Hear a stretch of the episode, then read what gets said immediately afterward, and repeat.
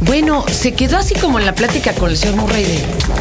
Porque de veras nos- nosotros provocamos la- la- el calentamiento global. Bueno, ya aceptaron que existe, porque ya ven que antes había dos tendencias. Una que decían que existe y otra que no. Bueno, ¿y de veras? ¿O será pues, un proceso normal de la Tierra? A lo mejor estamos en la menopausia de la madre Tierra y ay, todo yo, todo yo, somos como el pinche hijo adolescente que está ahí de la tos.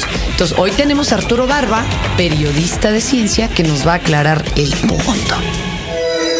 Este es el podcast de, Fernan- de Fernanda Tapia. Podcast por Dixo y Prodigy MSN. Mi querido Arturo, ¿cómo estás? Muy bien, muchas gracias. Contento de estar aquí otra vez. Y justamente la menopausia de la Tierra sería el periodo interglacial. Es Ah, o sea, no es ahorita. Ahorita ya estar dando el rucazo. No me espantes. lo, lo que pasa es que cada 10, entre 10 y 15 mil años, la, la Tierra tiene un periodo de enfriamiento y un periodo de calentamiento. Es como vieja, literalmente. Exacto. Y Estamos. estamos en el periodo justamente de calentamiento. Por eso es que muchos científicos no aceptaban el cal- calentamiento global. Como efecto humano. Exacto, como un fenómeno natural que eh, ahorita nos ha tocado vivir y dentro de 10.000 años nos va a tocar vivir un periodo glacial. A ver, bueno, Otra entonces- vez, otra era del hielo. Aclaremos, aclaremos. Se está viviendo el calentamiento porque así tiene sus ciclos la Tierra. Pero, entonces nosotros no tenemos nada que ver y no importa cuántos sábados nos haga descansar el carro el señor Ebrard o si le apago a los 30 focos y los cambio por los otros. A ver, a ver, espérame, porque esto es bien peligroso lo que estás Sí, diciendo. sí, sí, sí tiene que ver. Eh, de hecho, esa era la discusión. Muchos científicos sostenían que era este periodo interglacial Natural. natural, pero muchos otros científicos han demostrado que no, que este proceso de calentamiento se ha agudizado más de lo que ha ocurrido Llegó normalmente. antes de tiempo. Se está acelerando. sí. Y se está haciendo más grave, ¿o qué? Sí, el, el- el calentamiento global ocurre por un fenómeno eh, que todos hemos escuchado también, que es el, el efecto de invernadero. Este efecto invernadero eh, ocurre como cuando tú vas a tu coche, al rato que vayas a tu coche lo vas a abrir y vas a sentir un calor terrible dentro de tu coche porque el sol estuvo dándole Ah, yo dije, pues estuvo fajando mi hermano y entonces sí que No. Ah, perdón. a lo mejor también, Ajá. pero bueno, fundamentalmente es por el sol. Eh, lo que ocurre con la Tierra es exactamente lo mismo. Eh, los, los cristales del auto hacen que, por supuesto, dejan pasar el sol, pero evitan que salga el calor, el aire caliente, y entonces se acumula el aire caliente dentro del auto. Que ocurre con la Tierra es este fenómeno natural que es efecto invernadero y que nos permite vivir eh, y forma la atmósfera terrestre. Entran los rayos del sol, salen algunos de esos rayos calientes o el calor que se genera en la Tierra sale de la atmósfera al espacio, pero mucha de ese, mucho de ese calor se queda atrapado dentro de la Tierra y forma una atmósfera y un ambiente cálido como el que vivimos aquí en México o un poco más frío al norte, eh, pero eh, gracias a este fenómeno eh, existe la vida como la conocemos. Si no existiera esta atmósfera, eh, que protege a la Tierra de los rayos ultravioleta, pero deja pasar el calor del Sol. Si no existiera esta, no habría vida en nuestro planeta. Sin embargo, un gradito de temperatura más o menos sí se siente grueso. ¿eh? Por ejemplo, hay corales que pues, están desapareciendo porque Sí, esto es lo que le subieron al calentador un gradito, ¿no? Exacto. Se ha descubierto que en los últimos, eh, el último siglo, eh, la temperatura, el, el calentamiento de la Tierra ha aumentado casi un grado centígrado. Y pareciera, como bien dices, que absurdo, no es nada, pero sí afecta a la vida en A ver, planeta. pero también hubo los días más fríos de la historia en ese mismo siglo. Sí. Esto era una de las contras, por ejemplo. Lo que pasa es que hay quienes sostienen que lo que hace el, el- el calentamiento global es agudizar los climas que hay en el, en el planeta. Y déjame decirte que el- uno de los fenómenos más complejos del planeta es justamente el clima. Es un fenómeno muy difícil de, de entender, muy difícil de estudiar, que requiere cálculos con computadoras, No, supercomputadoras necesitas enormes. al brujo mayor, mano, para echar Sí. que las cartas, porque luego es impredecible, ¿no? Entonces hay momentos en donde el frío se agudiza y hay momentos donde el calor y la sequía también se agudizan. A ver, dices que hay como ciclos. ¿Para cuándo toca la siguiente glaciación? Digo, Dentro de 10.000 años. No, no nos toca en esta santa vida verlo, pero. Quizá, quizá eh, los seres humanos no lleguemos realmente a esa época. Pe- Pero sí puede este calentamiento provocar cataclismos que avalen después a, a- por ejemplo, hoy, bueno, es que qué risa está, te mencioné al brujo mayor, pero él asegura que así como los mayas acabaron el calendario en, en- en el 2012, yo le alego que era porque ya no tenían más piedra para seguir labrando, que no es porque se vaya a acabar la tierra. Pero él jura que en ese año Cachacua se desaparece Centroamérica. O sea, ¿va, va a estar de ese tamaño el calentamiento? Eh, no, no, no creo que sea así de catastrófico, ¿no? Yo, por supuesto que va a tener efectos terribles, pero no creo que sean así y no tan pronto. Aunque déjame decirte que los científicos esperaban los cambios en un periodo de tiempo más largo y se han acortado por este calentamiento. Eh, uno de los fenómenos que más hemos visto producto de este calentamiento es que los glaciares, tanto en el polo sur como en el norte, hay lugares de Groenlandia que ya no hay hielos, eran hielos eternos, es decir, que tenían años, siglos ahí y que ahorita ya se están derritiendo o están desapareciendo. De hecho, hace una semana estaba leyendo un artículo que decía que los agricultores de Groenlandia estaban felices porque tenían más tierra cultivable y el periodo de tiempo para cultivar se había Ah, extendido. alargado, claro.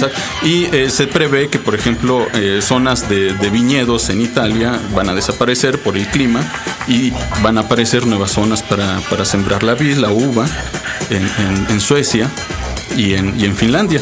Es decir, zonas donde normalmente no se dan esos climas para cultivar la uva, ahora lo va a hacer.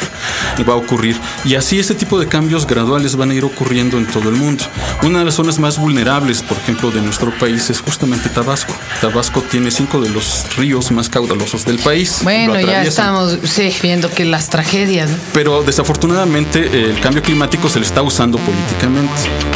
Presidente, bueno, más bien Felipe Calderón, salió diciendo que eh, la culpa de las inundaciones que, vemos, que estamos viviendo ahorita en Tabasco es eh, por el cambio climático. Y si bien el cambio climático es un fenómeno global, no se puede eh, Ahí particularizar. fue el rollo de la presa y de otro tipo de cosas. Bueno, hay muchos, muchos aspectos ahí que se conjugaron, este, pero no se puede. bueno, para empezar, él no es científico. Él no tiene ningún dato que asegure que realmente fue producto del cambio climático, porque ahorita no hay ningún científico que se atreva a decir ese fenómeno fue culpa del cambio climático. Oigan, espérenme, es que entonces ya vas a llegar tarde a tu casa. Vieja, fue el cambio Sí, climático. es como el nuevo villano. Traíamos un ambientazo, claro. Ahora, ¿qué, qué ocasiona este cambio climático? Eh, los gases de efecto invernadero eh, que, pro- que protegen la atmósfera de la Tierra eh, se van llenando cada vez más de monóxido de carbono. El, mo- el monóxido de carbono es un eh, elemento que evita que el calor que está dentro de la Tierra salga de la atmósfera al espacio. Entonces se queda atrapado ese calor. Entonces cada vez el calor que... Es como que la cerrarle las ventanillas del carro ese que tú me mencionabas, estaba calientísimo en el estacionamiento. Exacto. Ya no, ya no hay esa ventilación natural que, que existe en la Tierra. Oye, ¿no? los ventiladores estilo Eberto Castillo, esos que en paz cansa el señor, pero que dijo, ¿hubieran servido, sirve, servirían de algo? No. No, no, Uy. no. Lo, lo único que serviría ahorita, y no estamos hablando de una solución en el corto plazo, es eh, dejar de emitir ese tipo de gases de efecto invernadero. Uy, uy. Es decir, las la- los gases que se producen en la combustión de, de combustibles fósiles. Pero, pero, por ejemplo, Enrique Ganem asegura que eso de descansar el carro un día no es cierto porque se ha probado que en otros países se han llenado de más carros los países que pararon un día eso, sus carros. Eso, ya ocurrió aquí en México. Exacto, entonces que esa no es la solución. No. Y además muchos carros nuevos, la verdad es que no están contaminando. Lo- ¿Qué lo- pasaría? lo que- entonces, pasa ¿cuál es que- sí es la solución? Yo creo que la solución es, eh, sobre todo, dirigirlo hacia las industrias. Eh, Ah, a, a la, a la- a la- Ya está pisando Juanetes, el compañero Arturo, qué gusto nos da que haya venido. Hay que, hay que tapar, hay que, hay, que, hay que evitar estas emanaciones de, gases de efecto invernadero, sobre todo en las industrias. Y por supuesto en autos viejos, pero efectivamente ahora los autos tienen la tecnología suficiente como para no emitir tantos gases. Pero no es una chaqueta mental, sí ayudo si cambio la luz, eh, los focos por Sin duda, ahorradores. sin duda, creo Otra que- cosa sí que podamos ser nosotros los pobres mortales de a pie, ¿qué podemos hacer? Creo, creo que, por ejemplo, la basura, pero lo que pasa es que a veces es, es algo absurdo, porque tú separas la basura orgánica e inorgánica. Pero no hay basureros aquí en México que se especialicen en Ay, basura creo que orgánica uno o algo así, pero están rebasados. Si existieran, por supuesto que eso ayudaría mucho. Pero- Sin embargo, gente, sígalo haciendo, ¿eh? No sean gachos, Sí. pero presionen a sus delegados para que haya este tipo de lugares. Yo creo que es importante la conciencia, la conciencia de cada persona, ¿no? cada uno de nosotros. Pero es importante también las medidas que los gobiernos deben de implementar y esas no han aparecido en este país, por lo menos no hasta ahora. Ya se sabe qué va a ocurrir en México. Hay, pa- hay zonas, con el deshielo el nivel del mar se estima que vaya subiendo hasta casi un, un metro de, de- de altura, ¿no? Más del nivel que, que se encuentra ahorita. ¿Esto Cuando- qué significa? Cuando sube el, met- el nivel del mar un metro, zonas del país van a desaparecer, entre ellas, por ejemplo, Tabasco, ¿no? Villahermosa, hay algunas zonas de Pues Yucatán y de, Can- y Cozumel, de Roo, este, Isla Mujeres, Sí. todo eso. Y no solo de- en esta parte del país, ¿no? También por los cabos, en fin, hay dicho, de hecho hay investigadores que han hecho un mapa de riesgos de lo que va a ocurrir con México cuando eso ocurra. Y van a desaparecer zonas urbanas muy cercanas de, de las costas. Eh, ¿Cómo crees? ¿Eso tiene fecha? No, no, no se tiene fecha, una fecha precisa, pero pon tú de aquí en los 25, 50 años que va a seguir este fenómeno. Se va a ver. Lo que pasa es que los gases van a estar ahí y ya están ahí. De hecho, los gases que ahorita están evitando que salga el calor de la atmósfera son gases que se emitieron hace 10, 15 años. Ahora, eh, el reducir las emisiones de estos gases en todo el planeta va a tener sus efectos dentro de 30, 40 años. No son, no son medidas que tengan sus efectos de manera inmediata, son medidas de mediano y largo plazo. Por eso las decisiones que se tomen ahorita van a tener sus efectos en nuestros hijos o en nuestros nietos. Pero es importante irlas tomando porque si no, Uy. se van a ir agudizando.